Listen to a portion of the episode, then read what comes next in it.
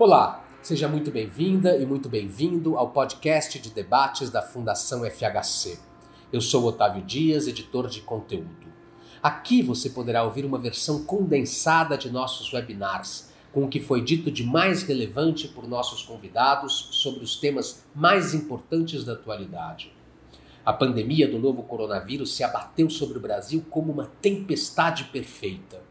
Uma sociedade historicamente desigual, políticas públicas ineficazes, um governo negacionista em Brasília, falta de liderança, estratégias de culpabilização, corrupção, individualismo selvagem. Compreender esse cenário não é uma tarefa simples, mas o momento pode funcionar como uma experiência catalisadora que ilumina linhas de tensão latentes na sociedade brasileira.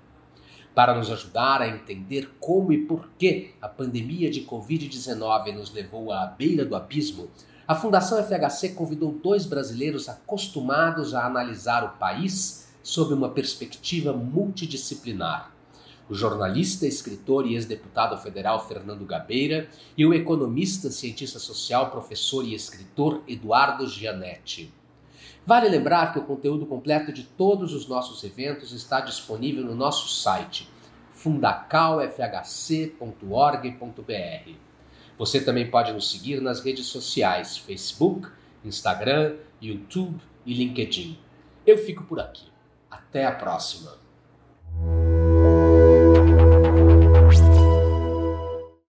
Olhando a sociedade brasileira à luz do que tem é, acontecido na pandemia, como ela tem reagido, metabolizado uh, a, a, pandemia, a experiência da pandemia, que dilemas uh, são escancarados, que problemas, que desafios, que capacidades, que vulnerabilidades mudou a tua visão da sociedade brasileira? Neste uh, ano e alguns meses uh, de pandemia? Eu não acho que a, a, experiência brasileira na pandemia tenha trazido nada muito novo e muito surpreendente em relação ao que nós imaginamos a realidade brasileira. O Brasil tem características objetivas que não nos favorecem numa situação como essa de emergência coletiva é um país de renda média profundamente desigual. Significa que milhões de brasileiros não têm poupança, não têm recursos para atravessar um período em que estão eventualmente possibilidades de, de ganhar a vida. É, é, uma informalidade imensa e essa é uma característica que nos acompanha há, há décadas, há séculos talvez. Uh, milhões de brasileiros sequer têm uma situação regular de emprego e são atividades muito de, demandantes de contato pessoal, o que tem sido chamado de contact intensive sectors. Isso prejudica um país no momento de pandemia em que o isolamento social é muito importante e é um país de baixíssima escolaridade. Eu acho que esse é o nosso principal déficit uh, secular como civilização ou como promessa de, de, de uma sociedade moderna. Tudo isso é, se torna muito mais grave numa situação como essa que nós estamos atravessando. Ao lado dessas realidades que são estruturais e objetivas, fica muito claro também uma característica da psicologia social brasileira: o nosso individualismo selvagem. Ah, por uma série de razões históricas e culturais, nós não constituímos no Brasil uma capacidade associativa e um espírito de pertencimento e de coletividade num momento como esse, seria muito importante para enfrentar de maneira melhor a crise da pandemia. Situações de grave emergência coletiva, uma calamidade pública, um cataclisma, uma guerra, uma epidemia, elas têm requisitos próprios e que as diferenciam de situações de normalidade. Imagina uma sala de cinema lotada em que começa um incêndio e a porta de saída é estreita. A fuga desesperada do individualismo selvagem, o salve-se quem puder, pode se tornar um problema ainda pior do que o próprio incêndio. As pessoas começam a se atropelar umas às outras, começam a se pisotear e começam a se agredir. Rapidamente vira um conflito e um pandemônio. O que é que garante, numa situação dessa, de uma sala de cinema lotada durante um incêndio que a coisa não vire um desastre ainda maior do que seria. Ou as pessoas têm regras de precedência, internalizadas. Idosos, crianças e mulheres vão sair primeiro, depois os outros. A passagem pela porta estreita é feita de forma ordenada por uma internalização de regras, ou surge alguma liderança que, na base do grito ou na base da legitimidade, coloca ordem na saída.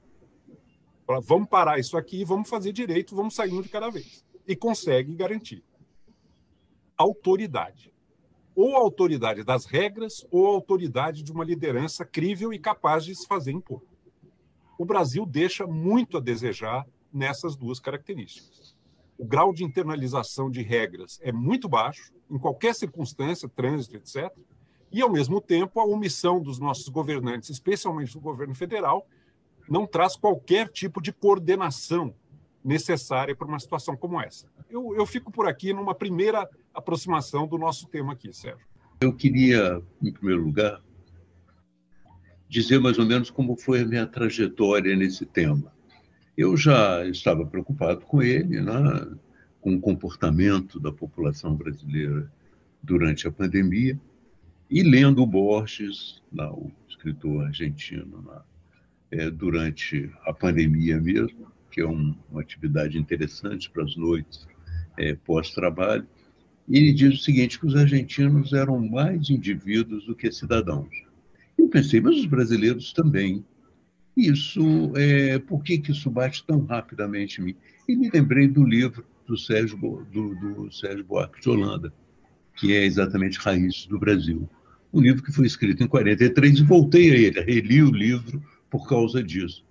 E ele dá uma pista, entre muitas, né, ele dá uma pista interessante, que ele diz que tanto os espanhóis quanto os portugueses têm uma característica específica em relação aos outros colonizadores, é que eles valorizam muito o indivíduo, a autonomia do indivíduo em relação aos outros, e valorizam muito também a ideia da pessoa que não precisa dos outros para poder seguir adiante.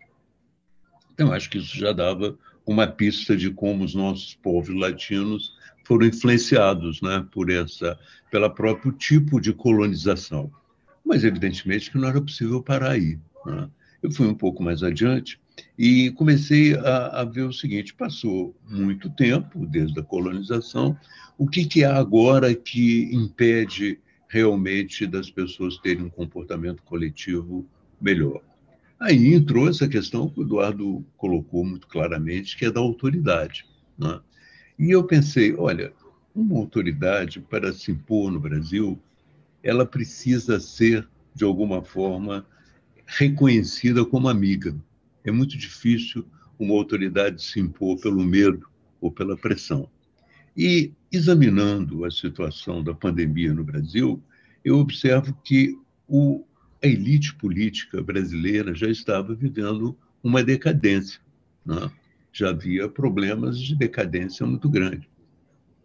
E depois disso, quer dizer, depois dessa decadência que resultou na eleição do Bolsonaro, é, você vê também que é, começou a pandemia e dentro da pandemia é, comportamentos da própria elite política muito suspeitos, é? vários processos de corrupção, é, respiradores comprados, por exemplo, é, em Manaus, um respirador comprado numa casa de vinho, é hospitais de campanha superfaturados, tudo isso deu às, às pessoas uma sensação de que, mesmo dentro da pandemia, é, o individualismo das autoridades era bastante grande eles estavam procurando utilizar a pandemia para se é, reforçar, para melhorar a sua situação, o que é um fenômeno individualista e, ao mesmo tempo, patrimonialista típico do Brasil. Isso já resultou até na queda aqui no Rio de Janeiro, na queda do governador e lá em Santa Catarina também na suspensão de um governador. É, então eu pensei, como é possível obter esse comportamento apenas com essas indicações. E observei certas lacunas. Não é? A primeira lacuna é essa: você, quando pede um comportamento da população com essas características históricas já existentes, você tem que tomar algumas é, precauções, algumas providências. A primeira delas é quando você diz, por exemplo, fique em casa, É, você, tem que perguntar, mas o que, que você precisa para ficar em casa? O que, que eu posso fazer por você para você ficar em casa? Então, eu tenho mencionado muitas coisas. Por exemplo, a questão da água. Não é? Eu tive uma experiência com os militares lá no Nordeste e observei que é possível você levar água para 4 milhões de pessoas. Não é um sistema complicado, ele funciona. Eu acompanhei o sistema perfeitamente e não vi aqui nenhuma iniciativa no sentido de certas comunidades que precisam é, viver no isolamento de receberem água para pelo menos poderem ter a oportunidade de lavar as mãos, como você está propondo que elas façam. Lave as mãos. Né? Então, isso você tem que dar essas condições. Da mesma maneira, no início da pandemia, né, nós falamos muito da necessidade do isolamento de pessoas que estavam, é, que precisavam se isolar ou que tinham necessidade, por exemplo, que estavam com sintomas ou qualquer coisa. E chegou a haver uma iniciativa de é, alugar hotéis de segunda, de terceira, de primeira categoria, o que fosse, para você colocar essas pessoas que não tinham como fazer uma quarentena adequada nos seus barracos estreitos. Isso chegou a ser feito rapidamente em Brasília, e aqui no Rio a gente só conseguiu realmente esses hotéis para funcionários de saúde, assim mesmo num sistema de solidariedade entre nós, sem o governo participar. Então, isso para mim era uma, é uma indicação de que a nossa proposta é, fique em casa, ou a nossa proposta é, assuma todas as, é, as medidas necessárias para você se prevenir, é uma proposta que, é, na verdade, é dita em línguas diferentes, é comunicada em idiomas diferentes. O que você está pedindo para as pessoas é algo que, no seu universo pessoal, da classe média, dos próprios dirigentes do país, é execuível. Mas no universo dessas pessoas, para que se torne execuível, é preciso de uma série de medidas que as fortaleçam nesse momento. Da mesma forma, é, durante o deslocamento da, da pandemia, não houve nenhuma tentativa, por exemplo, de melhorar as condições do transporte coletivo, onde você tem muito a possibilidade de contaminação eu recebi aqui, tenho recebido várias sugestões, né? Vamos colocar em cena os nossos ônibus de turismo, há mais de 200 ônibus de turismo ociosos aqui. Por que não colocá-los em circulação para que as pessoas possam é, se deslocar é, de uma forma mais confortável e sem é, aglomerações? Né? Isso não foi feito, não houve esse interesse. Então, essa ausência também de compreensão do outro, né? Dizer, é lógico, nós temos que admitir e compreender até historicamente esse individualismo no Brasil. Mas se não houver um trabalho nosso, dessas pessoas que têm a compreensão de que é preciso, como diz o Eduardo, um certo, uma certa ordem em sair quando alguém grita incêndio, se não houver um trabalho nesse sentido, a coisa não vai avançar. Não é? Nós não tivemos essa preocupação de nós apenas interiorizamos as, as orientações internacionais e transmitindo as orientações internacionais para o Brasil, sem levar em conta o país que nós somos. Essa diferença de linguagens também é muito séria. Recentemente, há um caso circulando na internet que diz muito bem claramente o que nós, como nós nos comportamos nisso. É uma grande cantora com seu marido é, tiveram Covid-19. Então, esse marido, que também é muito bem sucedido na vida, disse: Olha, possivelmente isso foi transmitido pela empregada. E publicam uma foto do almoço dele, tem mais de 30 pessoas da família almoçando sem máscara.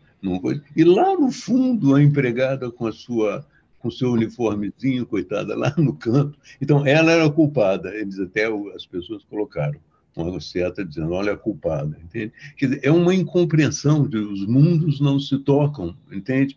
E essa incompreensão também é, dos políticos, da elite, me parece algo que nós temos que tocar mais rapidamente, podemos atacar mais rapidamente, que talvez seja mais possível de você, alterando uma, é caminhar para alterar outra. Evidentemente que nós tivemos também é importante registrar, é, trabalhos de solidariedade que nasceram na base. Né?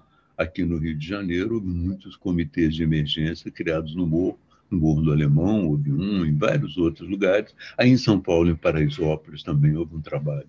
Eu estive em Paraisópolis logo depois desse, desse assassinato lá, nas, quando a polícia andou matando gente e tal. Mas eles já estavam se organizando e quando aconteceu é, o, a pandemia, a Associação de Moradores de Paraisópolis conseguiu realizar um trabalho, um trabalho de é, assistência com alimentação para aquelas pessoas quarentenadas, um trabalho de assistência médica também, até ambulância parece que conseguiram num determinado momento. Quer dizer, a sociedade, existem vários elementos de solidariedade na sociedade brasileira que foram despertos, despertos na, na, na pandemia e apareceram de várias maneiras.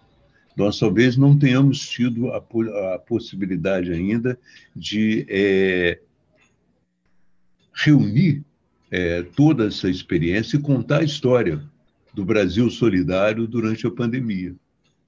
Ele existe e funcionou, entende? Mas, evidentemente, que agora estamos vivendo uma segunda onda, parte dos esforços se esgotaram, parte dos recursos também se esgotaram, e nós vemos que é, é, não podemos é, pensar apenas é, numa forma de. Eu acho, por exemplo, que eu também já tenho dito isso muito, não podemos pensar apenas em transmitir lições de moral para uma população que é, às vezes vai à praia, às vezes faz. Dizer, nós temos que pensar numa forma de alterar as relações entre governo e sociedade para que isso possa realmente, de uma certa maneira, mudar no Brasil. Entende?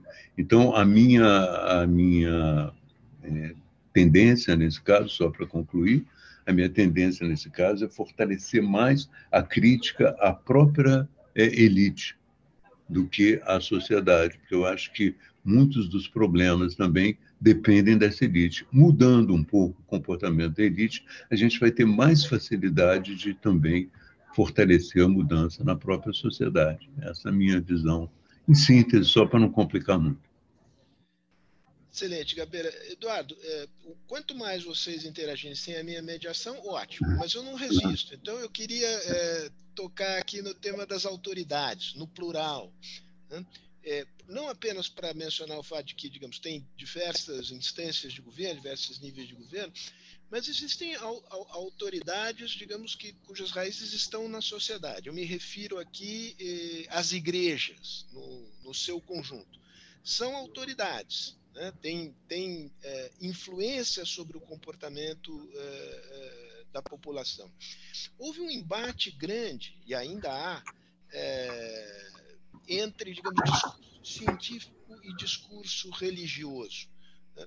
E, curiosamente, o discurso, o discurso religioso ele está muito mais enraizado nessas teias uh, comunitárias por, uh, onde flui confiança. Né? é, os pastores são figuras importantes de autoridade nas suas, nas suas comunidades. Eu queria que você olhasse esse aspecto do, digamos assim, da gestão social uh, da pandemia, essa difícil combinação entre crença religiosa e, e, e discurso científico. Eu vou falar sobre isso, mas antes eu queria esclarecer um ponto. Quando, quando eu uso o termo autoridade, eu estou me referindo não só à autoridade externa dos políticos, dos pastores, da elite, como chamou o Gabeira, mas eu estou falando na autoridade das regras impessoais, em nós mesmos. Sim. O grau de internalização de um código, que pode ser no trânsito, pode ser no isolamento social, pode ser na convivência. Essa autoridade é também fundamental o grau de internalização das normas que permitem a coexistência humana minimamente ordenada e, no momento de crise, nos protegem uns dos outros. Deixa eu pegar um exemplo extremo, contrário, simétrico ao Brasil, que é o caso do Vietnã. O Vietnã é uma coisa impressionante. São 97 milhões de habitantes. Sabe quantas pessoas morreram no acumulado até agora? 35. eles agiram com excepcional rigor desde o primeiro momento em janeiro de 2020. Fecharam a fronteira com a China, isolaram cidades onde tinha casos, isolaram. E as comunidades passaram a exercer uma vigilância interna. Pessoas que, isola... que saíam do lockdown eram acusadas pelos seus vizinhos. Eles se controlaram uns aos outros. Teve um caso recente que me chamou muito a atenção, eu vi na mídia internacional, de um comissário de bordo vietnamita que tinha voltado do Japão e precisava cumprir uma quarentena de 20 dias antes de poder circular. Estava em Ho Chi Minh. Esse comissário de bordo tinha um concurso marcado na universidade. Ele não cumpriu a quarentena, violou a regra. Por azar, ele tinha Covid e ele contaminou três pessoas. Três pessoas pegaram Covid e ele teve contato com 46. Eles rastrearam, porque o sistema de rastreamento lá é total. Pois bem, esse sujeito foi levado a tribunal e foi julgado e condenado a dois anos de reclusão, porque ele saiu da quarentena para ir fazer um concurso na universidade, ainda por cima para fazer um concurso de professor na universidade. Né? Não foi para pancadão e não foi para cassino. Ele tinha um concurso marcado para fazer. Ele pegou dois anos de cadeia. Eu não tô. Aqui não é nem o riso nem a lágrima, é o entendimento. Uma sociedade que tem esse grau de internalização, de ordenamento, que leva quase à supressão do indivíduo, e de autoridade externa também, o tribunal, reage de uma maneira diferente numa situação de calamidade, como é a pandemia. São 97 milhões de habitantes vizinhos da China, com 35 mortos até agora. O Brasil é o extremo oposto disso. Aqui prevalece a anarquia, o individualismo selvagem. O povão vai ao pancadão, a elite vai ao cassino. Nós temos um problema sério que se agrava nesse momento. Eu não sou nem a favor do individualismo sem peias e nem da supressão do indivíduo. Eu acho que nós temos que é. encontrar um equilíbrio adequado e cada cultura tem um ponto certo nesse espectro dos excessos das duas pontas. O Vietnã é provavelmente um excesso na outra direção. Agora, numa situação de calamidade pública como essa, é melhor estar no excesso da ordem do que na ausência total de ordem.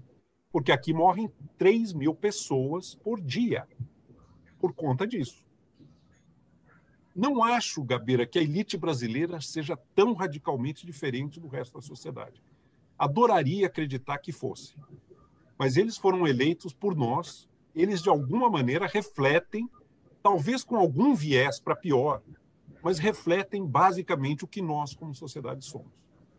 Não, não, eles não são ETs e pessoas que vieram de outro planeta para nos liderar no Estado, nas igrejas, nas associações. Eles são parte da nossa coletividade. E eles for, surgiram dessa coletividade e, em muitos casos, foram eleitos por essa coletividade. Agora, o problema aqui, no fundo, é um problema de falácia da composição. O que cada um percebe como melhor para si, ou seja, fazer o que bem entende, os outros que se danem, o salve-se quem puder, quando se generaliza, se torna uma catástrofe para todos. O filósofo e poeta grego Solon, que foi o criador da primeira legislação democrática, Constituição Democrática do mundo, tem um verso que eu acho que se encaixa como uma luva, e com ele eu vou encerrar minha intervenção. Um verso que se encaixa como uma luva para descrever o problema brasileiro num momento como esse. Diz o seguinte: Cada um de vós em separado tem a alma astuta da raposa, mas todos juntos sois como um tolo de cabeça oca. Isso, para mim, resume muito do nosso drama coletivo durante a pandemia. Cada um pensando em si, não importa muito que os outros, alguns estão acima da lei, outros estão abaixo da lei. Cada um de vós, em separado, tem a alma astuta da raposa, mas todos juntos sois como um tolo de cabeça oca. É, por coincidência, essa semana eu escrevi sobre o Vietnã e sobre a Inglaterra. E a minha, é, posso dizer tese, é muita pretensão, mas a minha ideia, quando escrevi, era mostrar que tanto o Vietnã quanto a Inglaterra tiveram um comportamento interessante nessa pandemia. E mostrei que, é, para mim, havia um peso muito grande no fato de serem países que passaram é, recentemente até por uma guerra. É? O fato de terem passado por uma guerra e de terem é, a necessidade de uma, digamos assim, mobilização nacional fortaleceu muito. No Vietnã, evidentemente, que uma guerra conduzida é, com uma visão socialista, é, que fortalecia muito a, a, comunidade, e na Inglaterra a necessidade de se proteger contra um inimigo externo. E você vê que no Vietnã é, esse, essa solidariedade foi importante no combate à pandemia, no rastreamento, que também teve um papel importantíssimo, na posição dos próprios é, agentes comunitários de saúde que visitavam todos os lugares e conseguiram um resultado extraordinário. Eu acho que eles já tinham essa base histórica recente também de terem uma experiência de mobilização nacional contra um, um grande adversário. Na Inglaterra também eu observo, por exemplo, que foi, foi possível organizar, de um lado, a partir de uma mulher, mas que ela, o país inteiro lançou, organizar o trabalho em torno das vacinas, não só na impulso na produção de uma vacina, né, como também na vacinação da sociedade e no próprio lockdown. Quer dizer, eu acho que essa experiência também houve, li agora uma reportagem na Inglaterra, é, da experiência da mulher que controla o sistema hospitalar, de uma certa maneira, dirige o sistema hospitalar, que teve um papel muito importante em evitar que esse sistema hospitalar, num trabalho coletivo, fosse o colapso, uma vez que houve um momento também de muita tensão sobre ele. É, quando é, houve o processo em Wuhan, é, quando eu senti os primeiros passos dessa pandemia e intuí que possivelmente ela poderia chegar aqui, uma das afirmações que eu fiz e que me parecia correta na época, até hoje me parece, é que nós só conseguiríamos combater essa, essa pandemia com uma visão solidária e nacional. Entende? E, evidentemente, que aconteceu também essa tempestade perfeita. Nós entramos na pandemia com um governo negacionista. Então, essa falência é, básica de você não ter uma liderança que possa estimular uma mobilização nacional é um peso muito grande. Quer dizer, nós não tínhamos a experiência de uma mobilização nacional, como tiveram o Vietnã e Inglaterra recentemente e não temos, não tínhamos uma liderança. A nossa liderança é, teórica, liderança nacional, é uma liderança que negava a pandemia, afirmava que a pandemia era uma gripezinha, ou melhor, negava porque achava que a pandemia iria prejudicar os seus planos pessoais de reeleição. Isso teve um peso muito grande. Quando você vê, por exemplo, o, o exemplo do presidente da República. Eu não quero absolver é, os indivíduos que foram à praia, os indivíduos foram, porque o presidente da República estimulou. Mas é inegável também que uma autoridade nacional, cujo papel seria exatamente de articular essa mobilização e, digamos assim, colocar o país em, em, em guerra contra o vírus, como Churchill colocou a Inglaterra em guerra contra os alemães. Essa pessoa diz: não, não está acontecendo nada. Os alemães não vêm, isso é uma ficção, pô. Entende? São é, apenas o seu Fritz que vende, é, que vende salsicha ali, não tem nada contra nós, entende? Então, é, é essa a situação. Isso também eu acho que foi um elemento de desmobilização. O outro elemento aí, eu acho o seguinte, que me parece ter sido uma tática equivocada foi exatamente a, o, o, excesso de lição de moral, entende? O excesso de. É, a tática de partir é, para dizer: olha como você está errado, vocês estão fazendo uma coisa errada.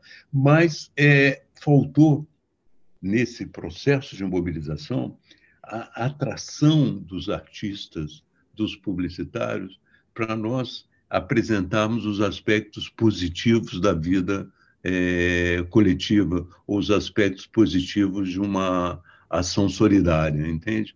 Eu acho que a gente não soube utilizar também, e temos um potencial publicitário muito grande no Brasil, temos um potencial artístico muito grande de pessoas que falam para o coração, diretamente para o coração. E poderiam também ter, é, num esforço nacional, contribuído para que as pessoas assimilassem é, a, as precauções é, e o, o, ato de se cuidar como algo muito positivo, como um, um digamos assim, um, um gesto de amor próprio que você tinha que estimular, entende? Porque, no meu entender também, é, eu estava vendo, conversando com um cara que veio da Paraíba ontem, está voltando, e ele dizia assim: Poxa, eu estava na minha terra, eu, por acaso é o porteiro, né? Ele falou assim, poxa, eu estou chegando da Paraíba, eu, eu, gosto muito da Paraíba, como é que estão as coisas e tal. Ele falou, olha, os velhos lá não usam máscara. Eu falei, mas por que na sua cidade? Não usam, ele disse, eu vou morrer de qualquer jeito, pô. Por que, que eu vou usar máscara? Entende? É a tese deles. Eu vou morrer de qualquer jeito. Então, eu acho que nesse processo também existe um pouco de baixa autoestima, entende? Que a gente poderia ter trabalhado de uma forma emocional diferente. Agora, eu concordo com tudo, que são cabeça oca, que é, o resultado é terrível e tudo, mas a tática que eu acho teria era uma tática, no meu entender, mais eficaz não seria a tática da lição de moral, mas uma tática da valorização da autoestima e da ação coletiva. Eu concordo plenamente com Gabeira quando ele diz que a lição de moral não, não, não funciona, não vai longe o que precisa é valorizar um caminho e mostrar como esse caminho é belo e como esse caminho é bom para todos nós. Isso, isso que dizemos agora em relação a como enfrentar a pandemia vale também para a mudança climática, vale também para toda a questão ambiental, vale para todas as causas. Não adianta ficar dizendo para as pessoas: olha, está tudo errado, tem que mudar, o que você está fazendo não, dá certo, isso não tem jeito assim. Você precisa mostrar que há um outro caminho superior a esse e que é também valioso de valorização da vida e de encontrar sentido naquilo que você está fazendo. Agora, Sérgio, em relação ao que você falou, situações de emergência, de calamidade, sempre demandam autoridade de regras e de líderes. A situação da guerra, que o Gabeira lembrou muito bem, é, perfeita, é uma perfeita ilustração disso. Se você não tiver uma população disciplinada, disposta a fazer sacrifícios e não tiver uma autoridade capaz de coordenar os esforços, o país não vence a guerra. Não tem como. Uh, liderança de pessoas e, e, e, disposição ao alto sacrifício são fundamentais em, em momentos desse tipo calamidades, pandemias, desastres, epidemias e tudo mais. Nenhum grande pensador liberal jamais teve a menor dúvida em relação a isso. Você não vai pregar o total individualismo e a total falta de parâmetros na, na ação, exceto do mínimo legal necessário para a convivência, numa situação de emergência coletiva. Porque senão vira, vira o salve-se quem puder da saída do, do, do cinema durante o um incêndio. Vira uma, uma catástrofe ainda pior do que o próprio incêndio. Então, as, as virtudes e, e os vícios dos povos, eles manifestam a sua grandeza e a sua fragilidade em diferentes momentos da sua trajetória. Esse momento que nós estamos vivendo agora, que o Gabeira bem descreveu como a tempestade perfeita, de uma sociedade individualista selvagem, com um líder que acredita em pílula do câncer e é um negacionista, é uma tempestade perfeita. Está revelando a enorme fragilidade do que nós somos, que é essa afetividade espontânea, essa Parece que a pandemia foi desenhada para agredir e afrontar tudo que nós temos também de tão bom e tão belo na convivência brasileira. O toque de pele, a vontade de ficar junto, o congraçamento, parece que foi desenhado para tolher tudo aquilo que nós gostamos de ser em relação à nossa convivência, de espontaneidade, de afetividade, de, de, de uma certa inconsequência uh, em relação ao futuro que é uma marca muito característica brasileira. Eh, viver intensamente o presente. Num momento como esse é gravíssimo. É gravíssimo. Agora, eu, eu pensando em, em vir participar aqui, eu fui buscar uma coisa que eu tinha no fundo da minha memória, mas que eu encontrei e que eu achei que valia a pena dizer, porque eu sabia que você ia me fazer essa pergunta, Sérgio.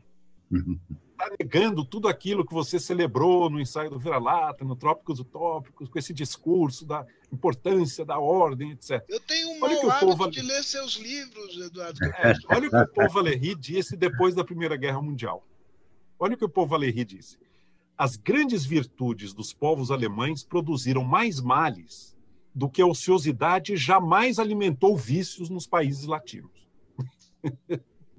Quais são as grandes virtudes dos povos alemães? A disciplina, o trabalho consciencioso, a aplicação metódica. As virtudes e os vícios dos povos têm sua grandeza e as suas fragilidades. Nós temos que entender que essa situação que se abateu sobre a humanidade e sobre o Brasil revela uma enorme vulnerabilidade do nosso modo de conviver. Sem dúvida. E nós Sim. temos, dentro da linha que o Gabeira propôs, que valorizar, usar esse momento para saber valorizar a importância daquilo que nos falta, para encontrar um equilíbrio. Eu nunca propus o individualismo sem peias, assim como jamais proporia a supressão do indivíduo. O que nós temos é que encontrar o ponto nesse espectro, nesse eixo, que reflete os nossos valores, que reflete o nosso modo de ser e o nosso ideal de felicidade. Eu tenho a impressão que o Brasil está mais pro, no pêndulo desses dois extremos, nós estamos mais para um certo individualismo afetivo, anárquico, do que nós estamos para um, um Estado e uma comunidade extremamente supressora da individualidade, como a que prevalece num país que passou por um trauma como o Vietnã durante a guerra e que tem toda uma tradição cultural de, de coletividades uh, prevalecendo sobre o indivíduo. O John von Neumann, é a última coisa que eu vou falar, o grande lógico matemático húngaro, inventou a teoria dos jogos, etc., ele tem uma classificação em que ele propõe o seguinte: qual é a diferença entre o inglês, o alemão e o italiano? Para o inglês, tudo é permitido, exceto o que é proibido. Para o alemão, tudo é proibido, exceto o que é permitido. E para o italiano, tudo que é proibido é permitido. Nós temos que saber onde nós estamos nós estamos nesse mundo latino com enorme componente afro-ameríndio que é belo, que tem o seu valor, que tem a sua pujança, que tem o seu sentido. Mas num momento como esse, dificulta o enfrentamento de uma situação que se abateu sobre nós. Vou pôr minha colher aqui rapidinho, Fernando. Eh, Gabeira, aí você, você emenda aí, mas é, é, que eu acho essa analogia com a guerra ela, tem, ela, ela é algo imperfeita, porque veja o seguinte é, é, digamos que houvesse um, um, londrino negacionista da ameaça alemão, alemã, né, durante a tarde. Né? Pacifista, houve, um pacifista. Um pacifista, não, não, não, mas digamos, no, na iminência do ataque alemão. Não, sim, eu sei, eu sei disso, eu conheço, conheço a historinha direitinho. Mas digamos que um cidadão comum, é, digamos, na iminência do, do, do, do ataque alemão, que não haverá bombardeio sobre Londres, isso é um delírio absoluto do, da liderança uh, britânica, do Churchill em particular. Bom, o fato é que naquela noite ele haverá, ele, ele, ele sofrerá, ele verá o bombardeio acontecendo. No caso da pandemia, é, você tem evidências fáticas, mas elas são mais distantes e elas são atribuíveis a causas outras o, o, meu ponto é o seguinte: você precisa ter um certo conhecimento, uma certa aceitação do conhecimento científico para é, compreender aqueles fatos como tendo causas é, é, biológicas que são evitáveis com estes e aqueles comportamentos. Né? Então, acho que isso tem uma dimensão que dificultou a comunicação e a modelagem de comportamentos no Brasil porque as explicações, não só sobre as causas da doença, mas sobre as curas da doença, as possibilidades de se prevenir dela de maneira, de maneira inteiramente desarrazoada, elas tiveram uma gran, um campo de, de florescimento muito grande no Brasil.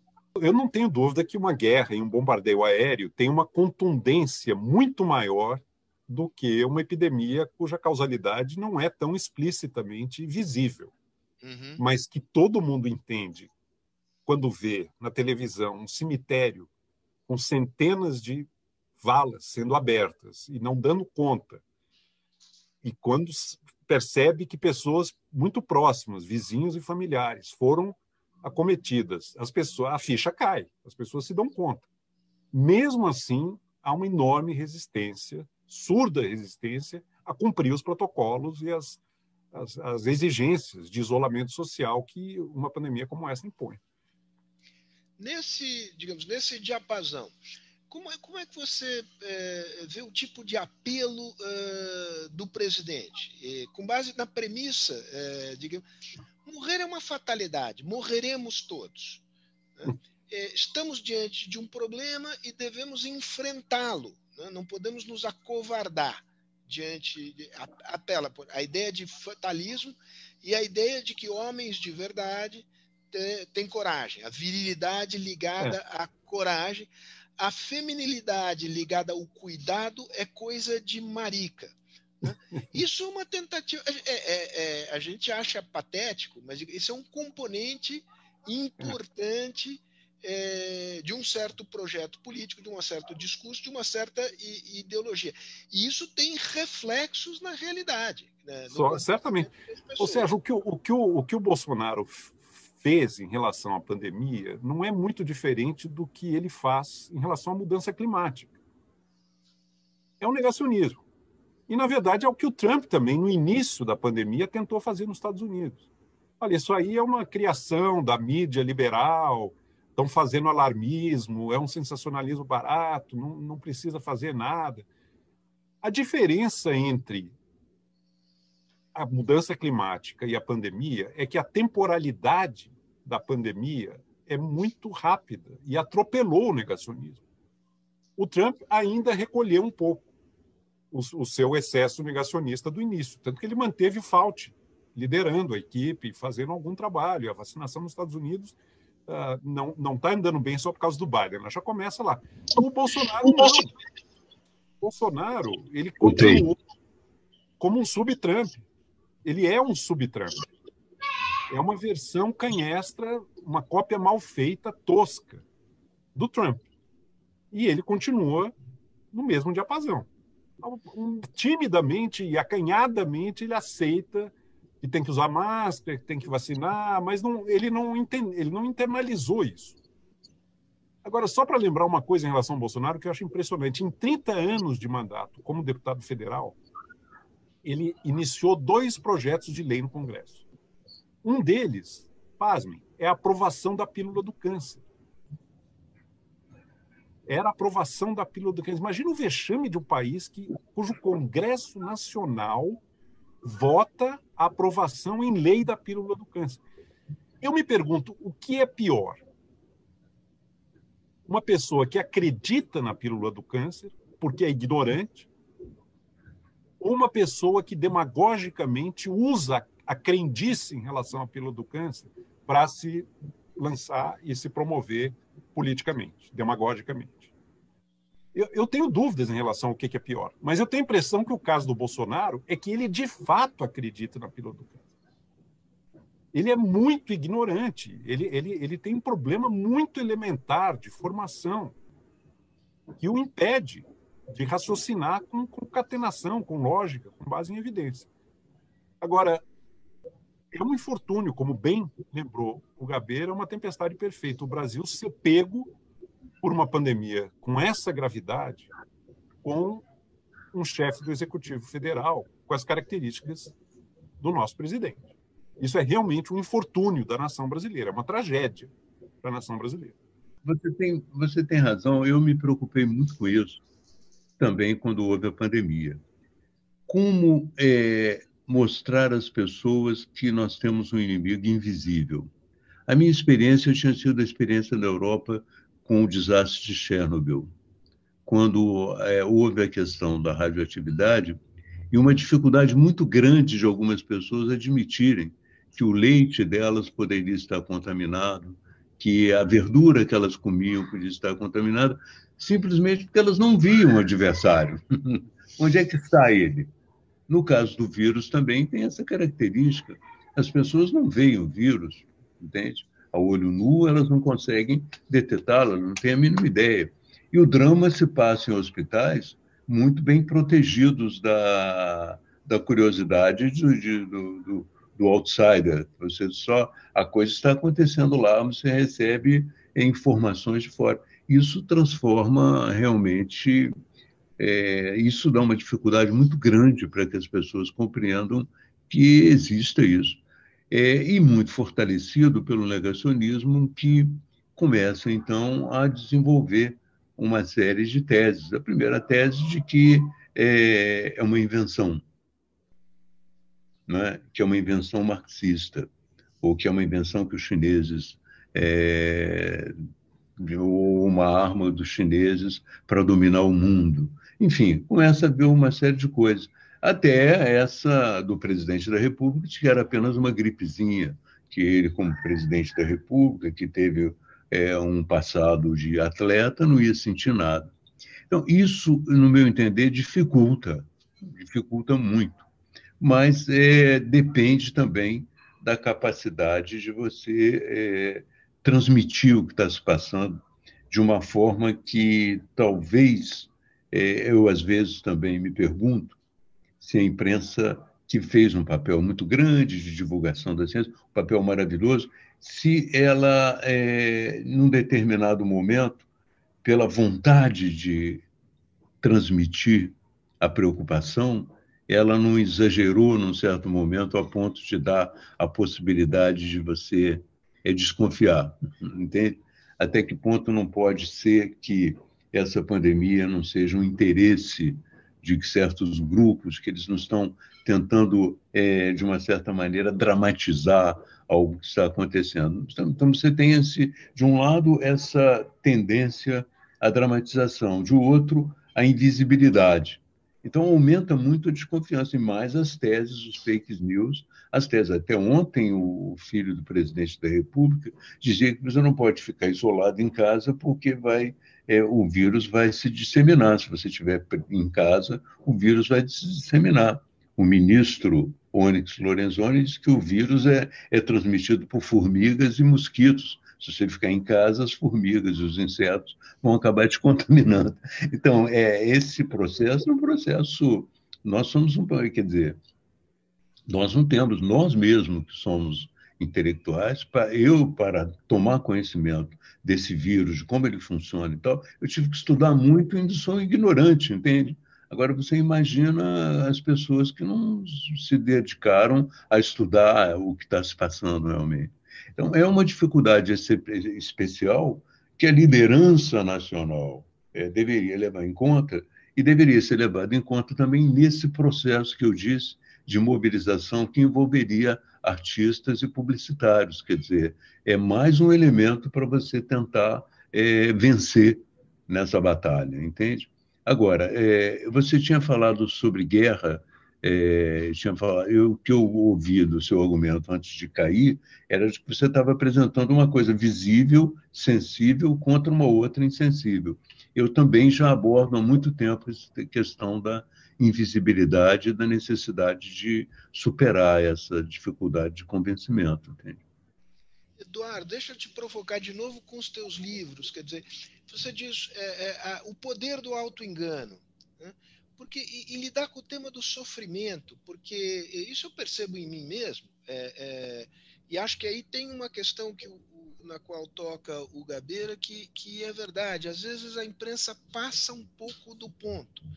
É, você mergulha, tenta mergulhar em, zonas de proteção é, à informação, porque é de, é, é, minha mulher outro dia queria ver o Globo Repórter do que o Caco Barcelos fez, em que eles instalaram câmeras é, que, e os médicos entraram nas UTIs e você podia ver pessoas morrendo. Então, eu não vejo isso em hipótese nenhuma.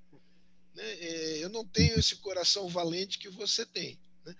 E, então, eu, eu acho que é, é, nessa questão também de furar o bloqueio, é, as, as, os cientistas, os políticos mais esclarecidos, não sei em que medida trataram do tema do, do, do sofrimento da, da, da pandemia. Ficar recluso em casa é muito barra pesada É necessário, mas é muito barra pesada. E esta, esta ideia de que você vem com um dictat, que você diz, ó, tem que ficar em casa, mesmo para aqueles que têm boas condições de ficar em casa, isto provoca imenso sofrimento. E o tema do sofrimento não é trabalhado na sociedade. Inclusive, e sobretudo, o, o, aquele que não aparece, que é o psíquico. Né? É uma sociedade que tem muita dificuldade de falar disso, e onde há um presidente que diz que isso é coisa de, de marica. Né? E, e, apela a uma virilidade impulsiva. É, não é, esse não é um tema importante, não é uma discussão que no, nós devemos fazer para que, que diabo de sociedade que nós queremos é também ressignificar, para usar um lugar comum, o que significa ser homem e ser mulher, o que significa ser corajoso, né? é, a dimensão do cuidado. Eu acho que sim, Sérgio, e, e a grande dificuldade é, é você convencer um número crítico de pessoas de que certos sacrifícios valem a pena em nome do que virá depois, de benefícios e de conquistas que se materialização materializarão no tempo. É um pouco trazendo para a dimensão temporal o que você estava dizendo em relação à diferença entre a guerra e a pandemia. Ah, o sacrifício é concreto, é no presente e é tangível. Ainda mais numa cultura como a brasileira, que é do congraçamento, que é da aglomeração, que é do toque físico, que é do abraço, que é do beijo, que é da festa, que é da dança. Você pedir o sacrifício de tudo isso para ficar fechado em casa é, é pedir uma coisa muito pesada para as pessoas, compreensivelmente pesada. Em nome do quê? Ah, não, em nome de um benefício, o lockdown dá resultado daqui a duas semanas, se todo mundo fizer direitinho, nós vamos gradualmente sair dessa situação. É uma miragem aparentemente é uma miragem, mas não é uma miragem. Esse tipo de troca no tempo é muito complicado em todas as dimensões da vida brasileira. O valor do amanhã, né? É, nós somos uma cultura extremamente fincada no momento e no que ele oferece para a satisfação do nosso princípio de prazer. Isso é uma característica brasileira. Eu não estou nem, nem elogiando nem condenando, eu estou tentando descrevê-la. Só que numa situação como essa, que exige a aceitação de sacrifícios no concreto, no presente, daquilo que nós mais valorizamos, que é o que confere sentido à nossa vida, em nome de alguma coisa que é muito difícil de você pegar, de você ver, de você sentir, é uma operação muito difícil. Requereria enorme liderança, enorme talento, enorme habilidade para alguém chegar e comunicar isso de uma maneira que, que seja que seja atraente, que valorize a vida, como o Gabeira estava dizendo. Nós não estamos, eh, infelizmente, nesse momento no Brasil, com esse tipo de, de liderança, que, que possa minimamente fazer isso de uma maneira adequada. E, e, infelizmente, não só nos quadros políticos, eu acredito que de uma forma mais generalizada no Brasil.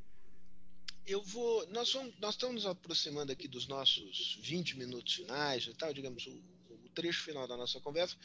E acho que é bom a gente, eh, a partir de um determinado momento próximo, começar a explorar o negócio. Bom, então, e daqui para frente? O que fica disso? O que, que a gente aprendeu? Estamos aprendendo ainda? Né? É, é, quais são as. É, o que, que a gente pode tirar, extrair de, digamos, de, de, de positivo na reconstrução, reconstrução, enfim, é, para o futuro da sociedade brasileira. Mas antes eu não queria, eu vou insistir naquela pergunta, o, o Gabeira falou da imprensa. Eu não me lembro, eu vivi aqui ainda adolescente a, a, o surto de meningite em São Paulo. Né? Eu, eu, não me lembro da, da, da, naquela, naquele momento a Igreja Católica tinha quase que o monopólio da representação religiosa, a grande massa dos brasileiros era é, de católicos. Eu não, não me recordo da, da, da Igreja Católica ter, eh, digamos, eh, estabelecido qualquer, eh, travado qualquer confronto ou, ou, sobre, digamos, a necessidade de vacinar, sobre os riscos de não vacinar. Hoje, esse embate se criou. Né? Ao mesmo tempo que há embate, há alianças. No Pará, agora, a, a, a Igreja do Bispo Macedo, a Igreja Universal, fez uma aliança com o governo do estado e com a prefeitura, PSOL, MDB e Igreja, para oferecer os salões das igrejas para a, a, a vacinação. qual é a tua, a tua, intuição sobre esta questão, digamos, do, do papel das autoridades religiosas na constituição, digamos, desses dos comporta como, como de que, que impacto é, na modelagem dos comportamentos da, a, da sociedade brasileira? Olha, essa discussão entre a ciência e a religião é uma discussão antiga e que foi reatualizada no Brasil. Eu me lembro, por exemplo, que passou aqui no Brasil também um filme muito interessante que se chamou no Brasil O Vento Será a Sua Herança, e que a discussão era exatamente sobre o darwinismo. É um professor darwinista americano estava sendo indo ao julgamento por ensinar é, a teoria do Darwin na escola. E no Brasil, até hoje, isso é uma questão. Tanto que o governo, é, um dos grandes objetivos do governo brasileiro atual é introduzir o criacionismo na, nas escolas e tal. Quer dizer, existe essa tensão permanente entre uma visão científica do mundo e uma visão religiosa, embora para determinados religiosos, determinados cientistas, elas possam se encontrar harmoniosamente, entende? Isso é uma questão. É, eu acho que nós não tocamos num ponto que me parece muito interessante também, para falar do futuro, né?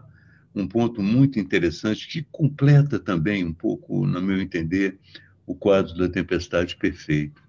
Eu acho que quando você olha para a Europa e eles pensam no futuro e planejam a reconstrução, ou quando você olha para os Estados Unidos e analisa o programa do Biden, você vê que existem algumas tendências de é, recuperação da humanidade é, com linhas bastante definidas.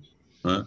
Uma das linhas que a, a pandemia acentuou é exatamente a preocupação ambiental. Né? A necessidade de tomar consciência da preocupação ambiental.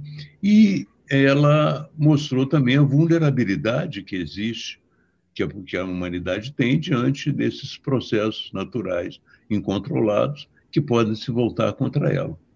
A outra linha que me parece também muito interessante, e que é, isso aí também configura a tempestade perfeita, é nesse momento que a humanidade está voltada para a questão ambiental e o capitalismo se articula para investir nisso, o Brasil vira as costas para essa possibilidade, sendo uma potência ambiental. É um dos lados também da nossa tempestade. Mas existe uma outra linha, que é o fato de que essa foi a primeira pandemia no universo digital, no mundo digitalizado. E ela acentuou o processo de digitalização e as mudanças que esse processo vai trazer. Uma delas mais evidente é o fato de nós estamos trabalhando em casa, é o home office.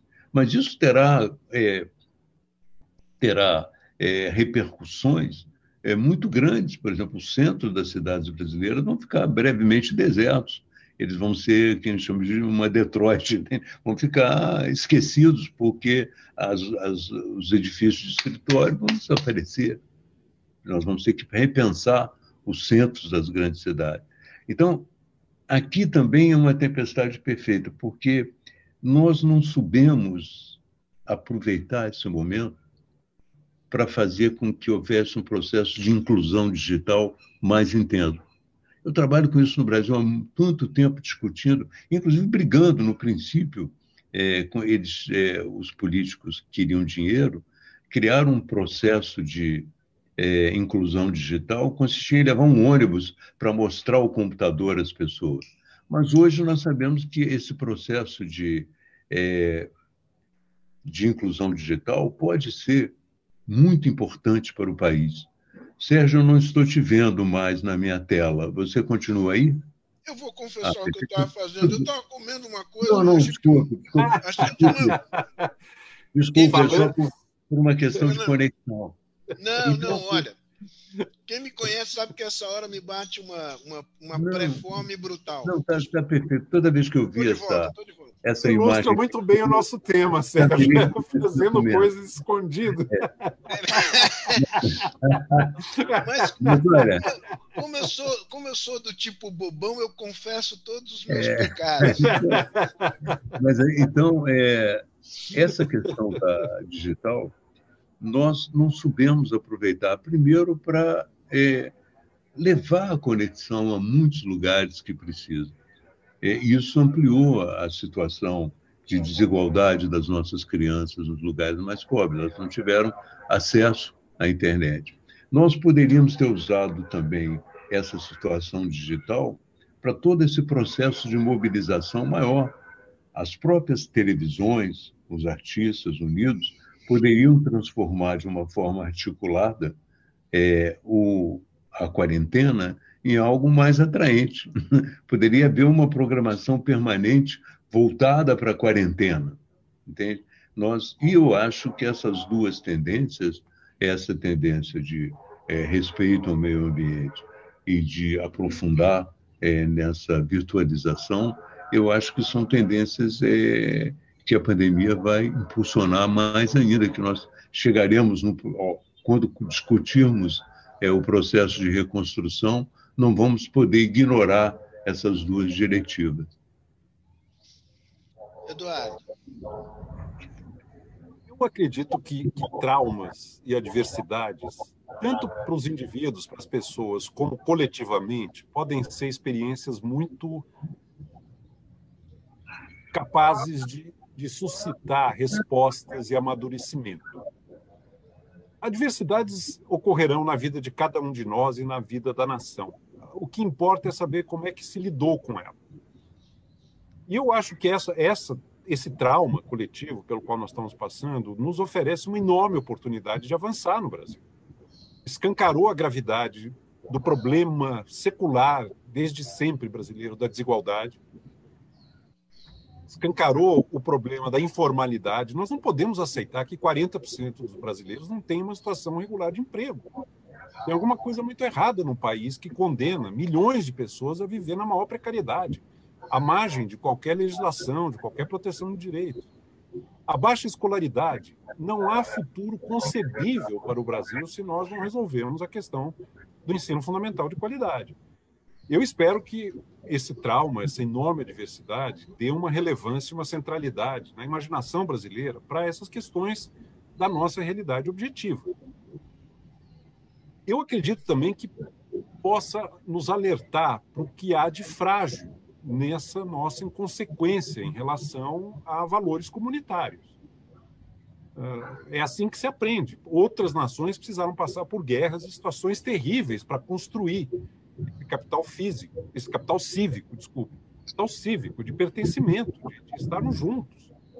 E se não estivermos juntos em momentos graves como esse, afundamos todos.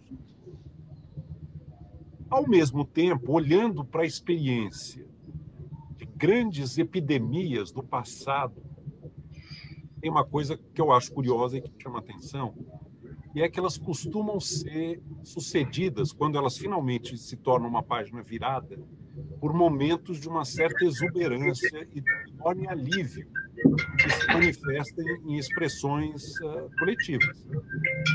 O carnaval brasileiro, curiosamente. Eu preciso de um tempinho, eu estou numa, estou numa live aqui. Espera um pouquinho aqui, deixa eu. O carnaval brasileiro ele ganhou as feições que hoje ele tem de uma festa muito uh, livre, de muita exuberância, de muita efusividade, de uma expressão uh, muito uh, exuberante mesmo, de, de, de alegria e de congraçamento, justamente ao final da gripe espanhola, que foi um trauma tremendo. No Rio de Janeiro, o Nelson Rodrigues conta isso nas crônicas, ele era criança, os corpos eram empilhados na calçada o mundo de mortos da gripe espanhola, a gente tem dificuldade de entender isso hoje, mas foi de 20 a 50 milhões de pessoas. É, foi de outra hora, numa época em que a população mundial era muito menor do que é hoje.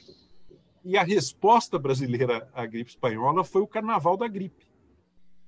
O carnaval que, no qual o samba finalmente tomou a rua, no qual a, a festividade na rua ganhou uma liberdade, uma expansividade que não tinha, porque o carnaval até então era muito comportado, eram cortejos, era uma coisa muito mais regrada. Uh, e há muitas outras situações, inclusive na Grécia Antiga, depois da praga do Peloponeso, o Tucídides descreve que houve um momento de total solução, libertinagem, e as pessoas passaram a, a viver de uma, fazer, se permitir coisas que antes não se permitiam e tudo mais. Há uma, há um, há um, há uma, há uma sequência de, de, de ocorrências desse tipo. Eu não me surpreenderia se daqui a um ano, torcendo para que isso seja o caso, o Brasil faça o carnaval da Covid e que nós tenhamos um momento de celebração e aí as nossas virtudes vão poder mostrar uh, esse dom brasileiro que é o dom da vida como celebração imotivada, no que nós somos imbatíveis. Assim como nós somos horrorosos quando se trata de ação coletiva ordenada, quando se trata de exuberância subjetiva da afetividade, eu acho que não tem para ninguém. E uma vez passada essa situação trágica da Covid, eu, eu espero que o país amadureça na dimensão dos seus problemas estruturais de desigualdade, de escolaridade, de informalidade, mas ao mesmo tempo recupere a beleza que é essa nossa capacidade de viver o momento sem grandes paranoias em relação ao futuro, aos cálculos, ao medo, à ansiedade e tudo mais, que é uma característica também da vida brasileira. Então, não me surpreenderia se ao final dessa tragédia que nós estamos passando, nós vivêssemos alguma coisa semelhante ao que foi o Carnaval da Gripe de 1919, ou seja, uma afirmação da vida como celebração imotivada. Cabeira, esse mesmo tema, enfim, adversidades, aprendizados, futuro. Olha, eu é, quero dizer o seguinte, que eu vou fazer essa intervenção, mas eu preciso entrar no trabalho agora dentro de é, cinco minutos, dez minutos no máximo. Tranquilo. Tá bom? Tranquilo. É, eu quero dizer porque eu gostaria muito de participar dos debates, tá? Mas Não, é, a gente, na, na, verdade, é o seguinte: eu deixei rolar a conversa entre ah, vocês, ah, já está quase uma hora e meia Exato, foi, foi, o meu cálculo até. Não, não, pois é, exatamente. O, vocês, digamos, roubaram a cena com toda a legitimidade. Imagina. Como dois, como dois indivíduos vorazes, vocês. Imagina. É, olha, eu, no momento, estou preocupado muito em ver como nós resolvemos as feridas. Né? As feridas, primeiro, como nós resolvemos essa questão, eu escrevi essa semana sobre isso, é, de um problema que da superação da crise política brasileira, da superação do tribalismo. Eu escrevi um artigo é, mencionando é, um artigo também do Foreign Affairs sobre o tribalismo.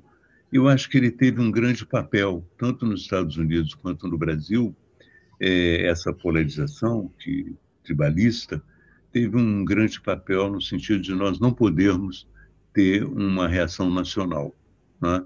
Tanto o Trump quanto o, o Bolsonaro são pessoas que jamais vão apelar para um esforço nacional, porque isso significaria também colocar em segundo plano as diferenças, dissolver as diferenças que esses polos muito intensos não admitem que sejam dissolvidas numa tarefa comum.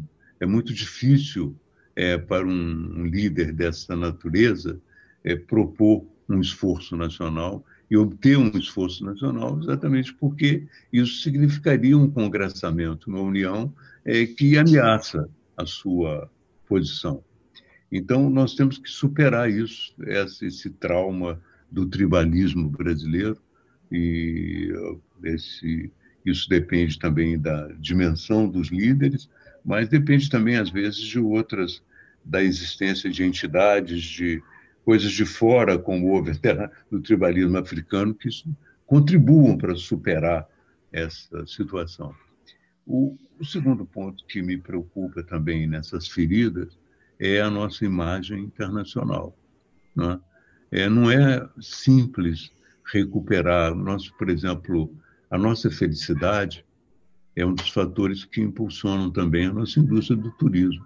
Além da beleza natural, o Brasil é um país que é, era muito preferido para férias, que as pessoas são alegres, sorridentes, é, se congraçam, e isso tudo foi muito abalado não é?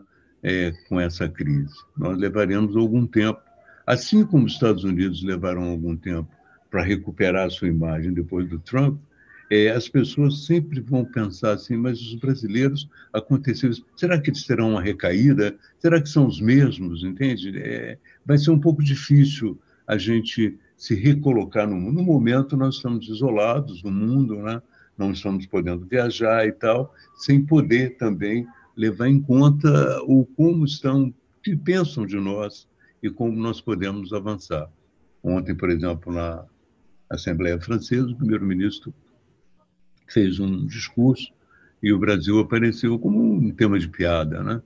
A hidrocloroquina aqui usada é, de uma forma ampla e todos riram, os deputados riram da situação brasileira. Até que ser tema de piada ainda não é tão grave quanto o fato de termos vivendo, estamos vivendo como párias, né? Então não podemos ir a lugar nenhum. E...